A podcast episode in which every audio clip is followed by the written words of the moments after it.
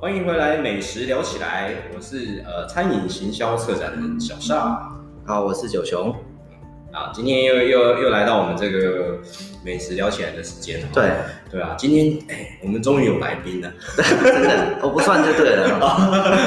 对，你算你算那个主持人啊，是是是是是啊。那其实今天要要特别邀了一个呃，就是呃台中非常难订的一家餐厅哦，很难订，很难订。他的料理长主理人。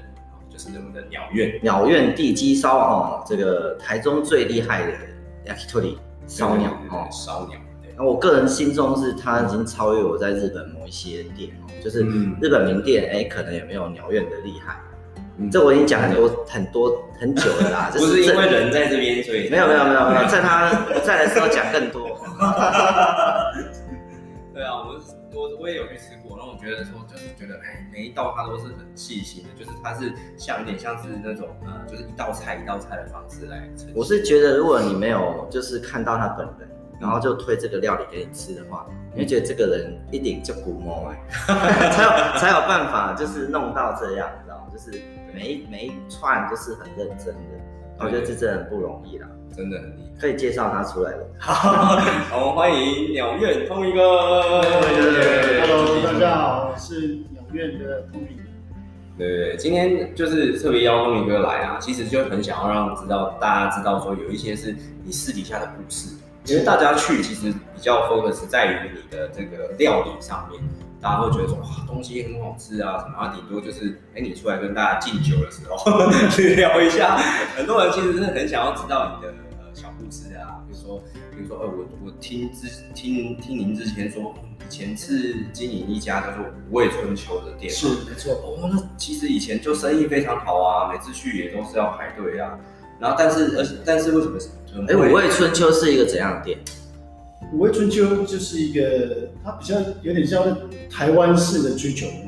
台式居酒屋，台式居酒屋，它也是串烤类，也是就是串的煎煮炒炸都有。哦，就是各种都有，对不对？那它主要是调性是属于偏居酒屋类，居酒屋类，所以是年轻人比较多的客群嘛。呃，那个时候年轻人跟上班族都有，哦，都有都有。其实呃，那种子的串烤屋啊，在 Tommy 哥是比较早期做的嘛。其实后来就是前前几年夜店不是有一次烧掉之后，然后呢就哇疯狂的开一堆串烤店，然后就是什么什么烤吧什么这样子的店，很多很多很多很多，然后它的价位就是抓比较中低嘛，差不多，那就是可能你比去那个夜市吃稍微再贵一些，再贵一些，就可以在那里享受一个环境。其实我觉得这个也算是蛮台湾蛮符符合台湾民情的一个店啊，是是，所以简单讲就是很市场导向的一个店嘛。呃，是没错。那所以你五味千秋是在有赚钱的，就是正常营运的状态吗？有有有有。应该说开五味春秋，那个是在哇，已经十三年前。嗯，在在那个时候，其实台中很少有有对做做串烧啊，有但是很少。对，都是啤酒屋、快炒店。对对对对，那其实我自己很喜欢吃串烧，所以就自己开了一间。然后希望很妙，但是我我我我没有把它做的很日式，它整个是很巴厘岛风。进去进去放的音乐是 salsa，啊是哦，你感觉去那边好像到了到了到了垦丁啊那样子的，哦，放松感对对对对对对对，那跟现在真的是天差地别啊，真的是完全不一样。可是，在同一个位置哎，同一个位置，对，以前我们就常常骑骑车经过，从来没有进去过，是。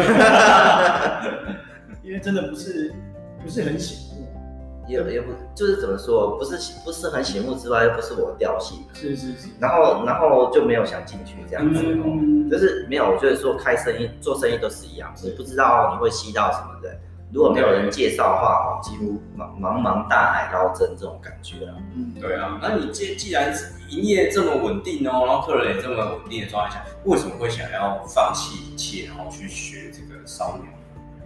我觉得是心境上的转变。刚刚开五味春秋的时候，我是很开心的，因为那样的氛围跟那样的食物是我想要提供的，跟我每天去上班，我是很 enjoy 在里。是，但是慢慢大概做了三年、四年，然后，第四年的时候，是，我就看到一本日文的杂志，哦，上面刚好就有介绍到一间呃在银座的一间一间烧鸟店，嗯，它的氛围就跟跟我以前做的是完全两个完全不同的调性，嗯，当下就会有点嗯，就受到一个很大的震撼，被电到，对不对？对，原原原来原来烧鸟店也可以做到是这么精致，然后氛围是这么的高，应该是八百店那种，对，这么的高雅，那我就很想向往要自己要做一个这样子的店，那其实也忍耐很久，你看四年前，但是开了八年，哦，对啊，因为生意很好，舍不得，我懂我懂，对，但是还是那个那个宗旨已经在心中萌芽，慢慢慢慢慢，当那个意念强大到一个回不去就对了，回不去就对，对对对，就就毅然决然就是在八年，呃，大概六年前的除夕夜隔呃呃跨年的隔天就歇业了，就歇业了。对，然后那个地方在生意很好的状态的一月一号歇业，就歇业了，对对对，然后就。隔了好像一月三号的去日本的机票，哇哇，就就隔了两三天就去了，就去了，店可能还没收完，没有收就直接关起来，直接关，没有收，没有收。哇，那这样子哇，你看你这样子，比如说员工那些都那怎么做？就提提前告诉告诉大家这真的，所以只有店员知道，其实客人都不知道。哇，我我猜后来经过的客人讲说，这个老板可能是跑路，应该全都没开很多。因为转眼间忽然忽然就不见了，对，忽然就不见，哎，怎么好几天都没开到？店招牌还在嘛？对不对？都都在，都在，只有店关掉而已。天哪，哇，那这个是真的是下了一个很大很大的决心，真的真的是。那嗯，其实我觉得就是那个意念，很多人都说，哎，你好有远见哦，你怎么那个时候想说要做鸟院这样子的店？因为是走在很前面。对对。但其实当下我说一句什么，完全没有什么呃营业的导向啊，对，商业的考量，完全没有，真的完全没有，只是想要做这样子的一个心目中的店，这样圆梦而已啊。这样就是艺术家，你知道吗？因为我们在说，你今天只想把它做出来，你不考虑那个画卖不卖得掉，这就是艺术家嘛。你看多少艺术家。都是死后才有的，但是艺术家就是他愿意为了一个想要的作品，或者说，你知道像有一个很有名的，就是那个那个在比利时的画，就是戴那个珍珠的女孩啊，那她的那个头饰啊是蓝色的，那那个蓝色在当时的颜料是不可能调不出来，调不出来。那那那你看过世界上就是天然的蓝色的很漂亮的颜色的，只有一个东西，宝石。哦，所以他去把买宝石、蓝宝石磨粉画上去，所以那个画就是他为了追求那颜色，在在那个没有那个办法创造那个颜色的时代，他可以投资。哎，那他以他那种穷画家的状态之下，一定是很很困难去筹到一个宝石，而且宝石也不是你想买就买得到的。当时可能没有什么周大福啊，这种这种宝石店在路上的，所以所以我就说这种就是比较像艺术。家心态，他他会想要追求，而不是我去考虑到后果。那我觉得这也是汤哥蛮令人尊敬的。没有没有没有，就是一个真的就是很单纯的一个想法，一个念头而已，就是真的没有。可是那个时候你也不是很年轻哦。这个念头，对啊，就是就有家庭的状态之下要去做这个抉择啊。其实我相信很多人都会被这个现实打败跟驱换的是他可能未必会做出这样的决定。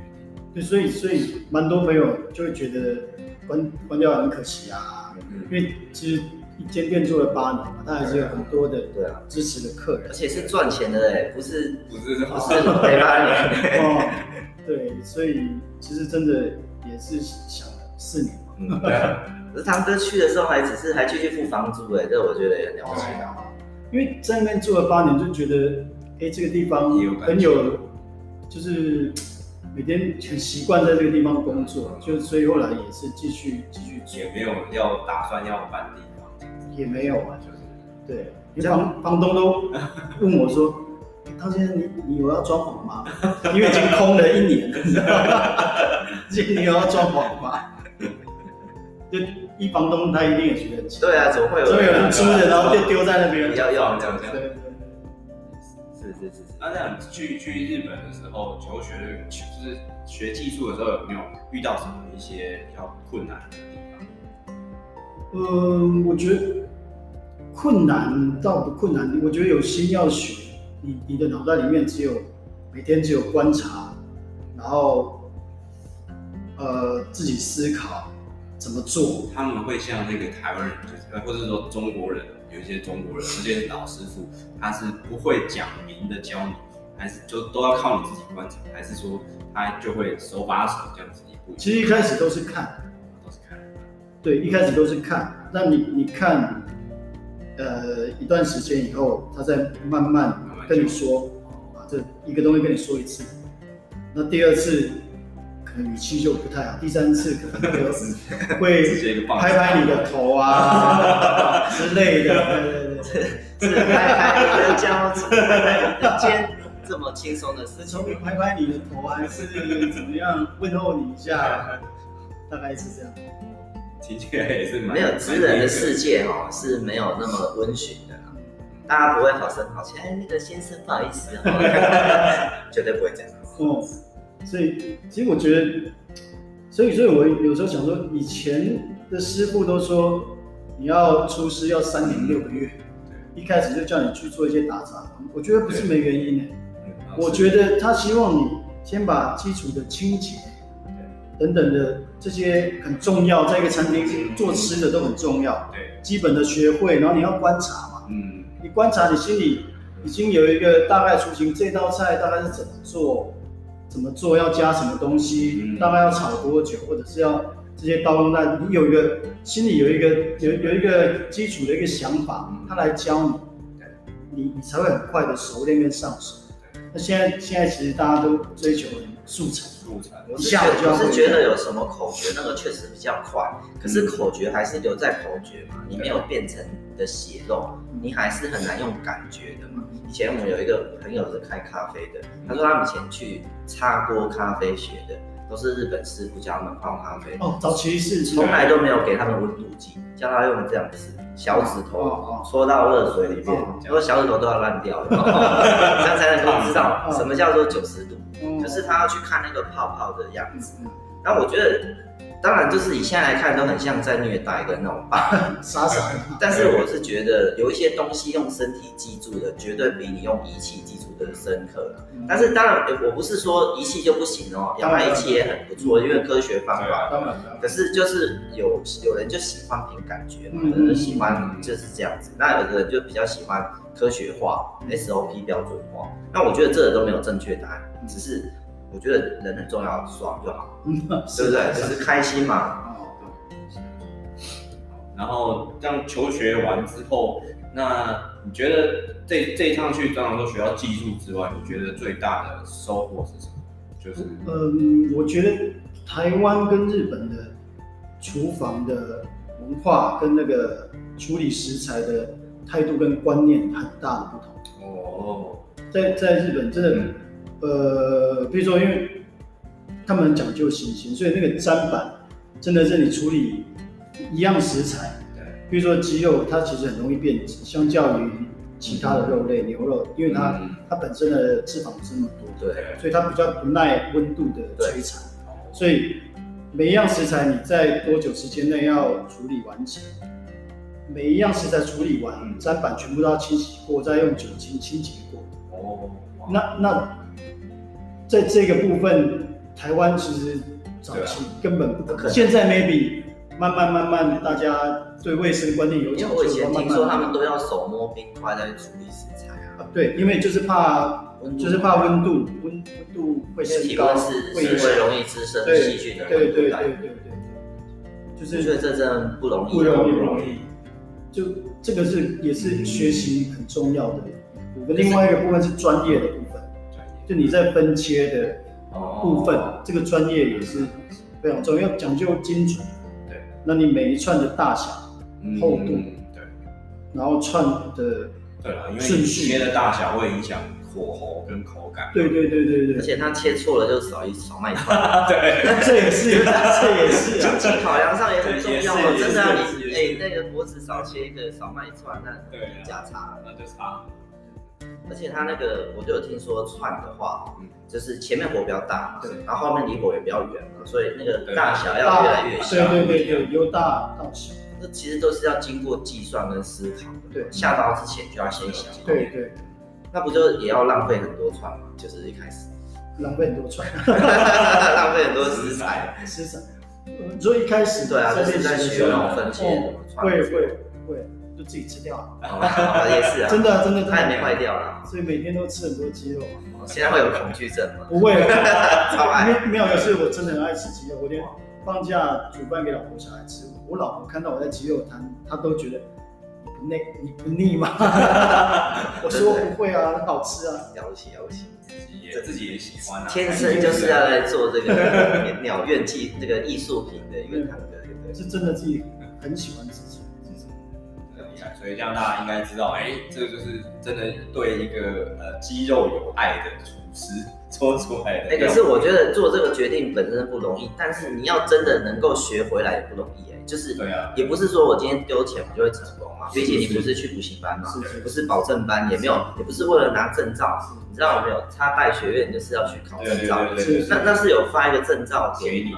可是我们去店里学那个不一样哎，他也不用发证照给你啊。他也不用负责，某种程度上不用不用，就是你如果学不会，是领导有问题嘛，是对啊，所以其实可以把它学回来，而且在台湾这个环境又能够呈现出来，我觉得他还是蛮多的克服点的啦。因为回来再开店，再训练新的员工，又是新的新的挑战，是另外一个课题，真的是对啊，厉害厉害。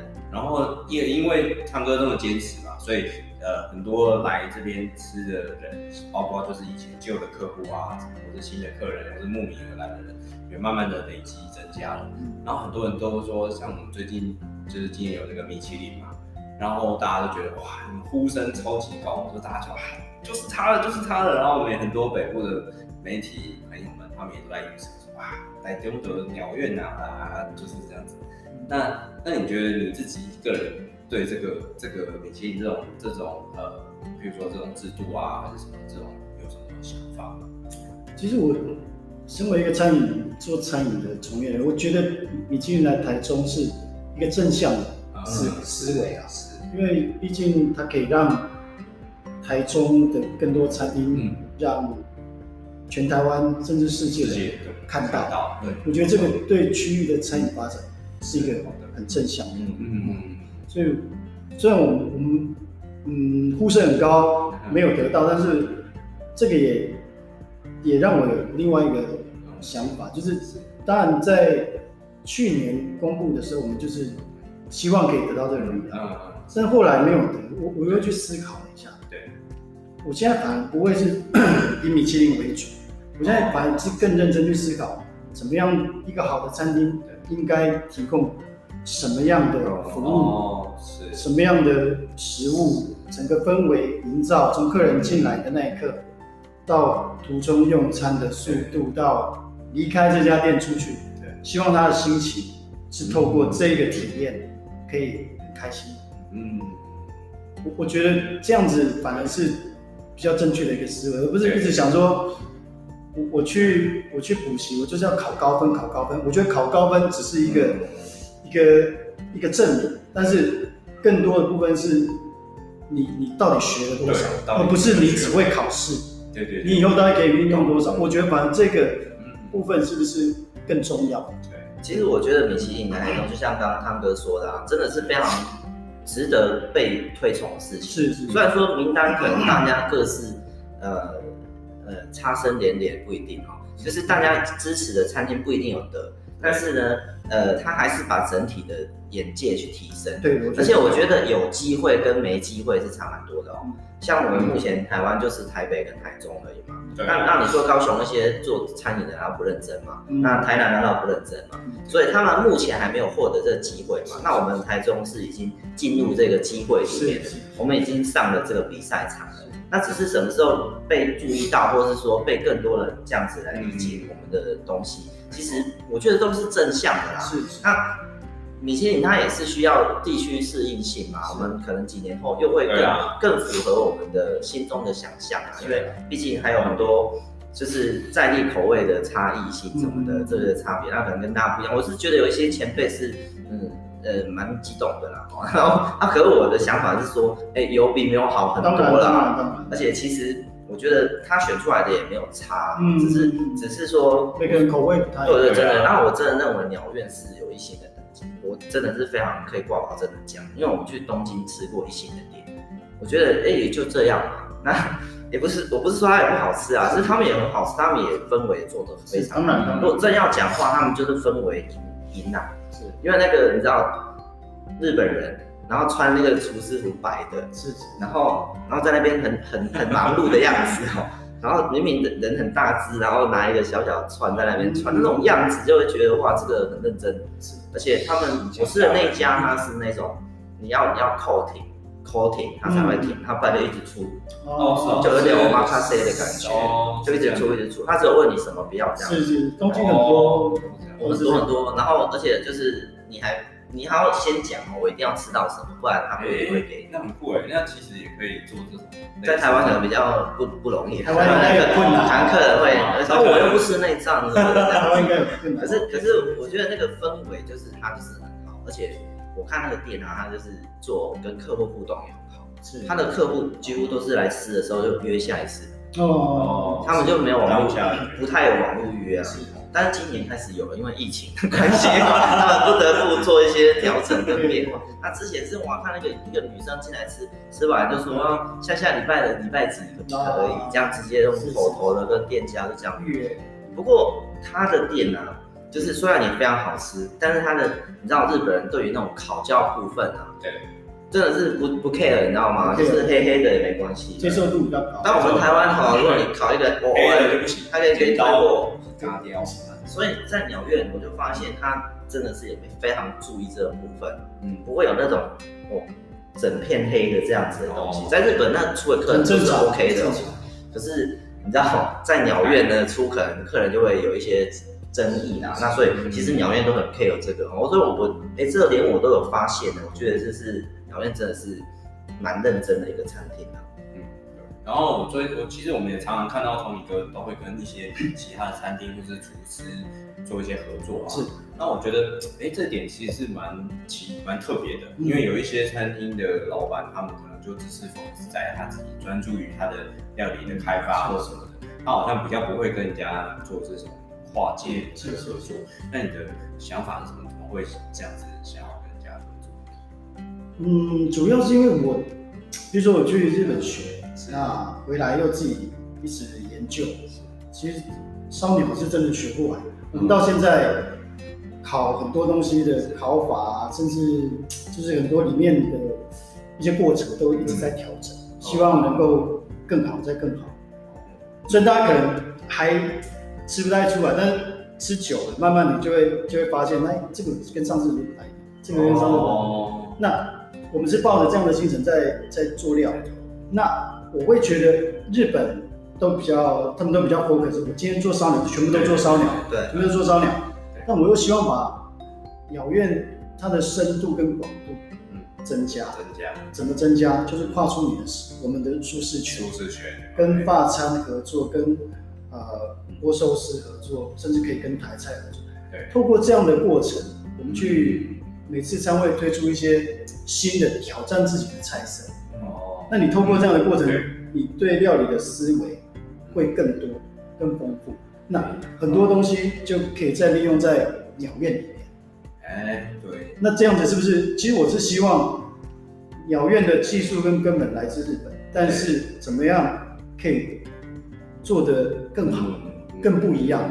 这是我想要做。其实我觉得料理因为很大，因为光食材的选择跟对食材的了解啊。这个就学不完了，因为真的一个地方一个食材，然后食材又有地域性跟季节性嘛。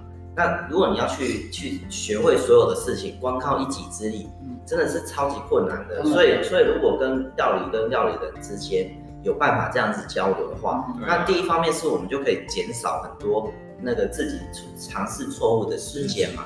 那再来就是刚刚汤哥提到的这个手法问题，其实现在全球啊都有把法式料理的手法融入到他们各自的料理当中，是包含所谓的低温烹调这样子的概念。那所以其实其实就不要说那种很 fancy 的分分子的或是什么。就是光是一点点简单的，比如说我们多用一点蒸汽啊，让那个食材的熟度变化不一样什么的，这个都是变成说，如果我们没有跨界的话，哎，你在你自己的领域之中是很难的哦。所以其实事实上也不是只有说台湾的料理人会这样，我看在日本的厉害的店也都是常常在搞这个这个这个联谈的哦。其实都是透过这样的彼此交流，其实都是互相学习。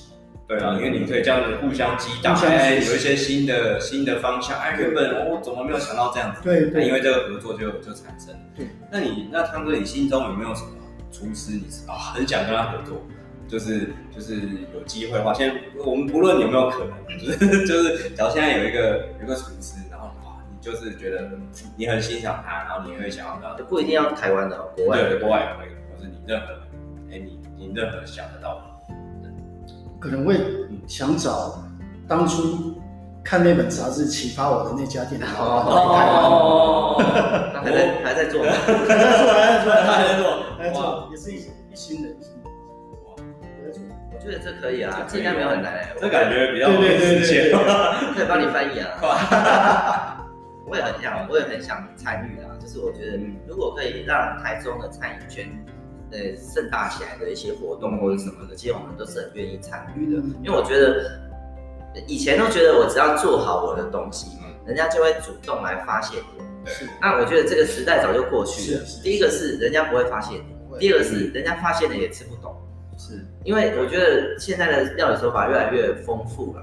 那你你如果没有很 focus 在吃本身的话，那你要去吃出说，哦，这家的这个串烧跟别家的差别在哪里？是还要能够讲出个道理的这种客人，我觉得是极少无比啊。嗯，那为什么会这样？还是因为说，就是大家一方面我们台湾人很喜欢边聊天边吃东西，然后是他可能 focus 在聊天，而没有认真吃。那有人就是很认真吃，也不一定吃得出来。所以我觉得这个料理人跟客人之间的互动，然后让彼此对这个料理手法跟说店的。坚持或者说店的一个风格特色去理解啊，都是蛮重要的步骤。好，那我们最后来问一个问题，就是呃，我们也希望说给，就是汤哥可以给我们的这个，比如说想要开店啊，或者说或者说呃，他已经做一段时间的这些后辈的厨师们一个想法，就是说，哎，你觉得做一家店应该要最坚持的部分是什么？就是从头到尾都不应该放弃的一个理念，不管说啊，现在业绩。怎么样啊？还是什么？就是你觉得核心啊？当然我们可能都知道说，像什么简呃简单的就是卫生清洁，这当然是大家都知道。然后说有什么有什么在经营上面是不可以放弃的，是你想你想坚持？哎，我们剩下两分钟，所以我们等下在一段音乐之后会再继续哦。嗯，我觉得开一个餐厅，当然是要看。不同的售价提供不同的品质，嗯，对。但是我所谓的品质不是不好吃，嗯，就是说，比如说你卖一一碗呃肉燥饭二十五块，那你就是用符合你的利润，你还是要有一点利润，对对对，符合你的利润去挑选最好的食材，嗯嗯。比如说 fine dining，我心目中什么叫 fine dining？不是只有去法式餐厅、高级餐厅叫 fine dining，一一碗。两百块或一百五十块的牛肉面，他做得好，我觉得他就是白带。哦，对，你连一盘菜都可以烫的比别人新鲜，然后那个调味就刚刚好，我觉得他就是白带。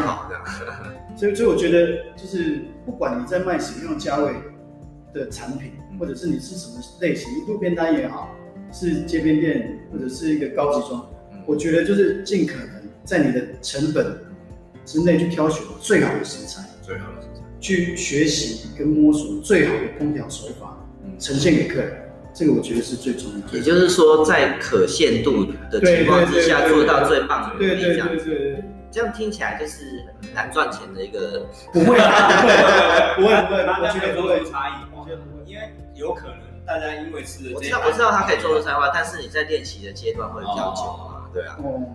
其实，所以我觉得都是不断练习。因为现在也在不断的练习，并没有停止。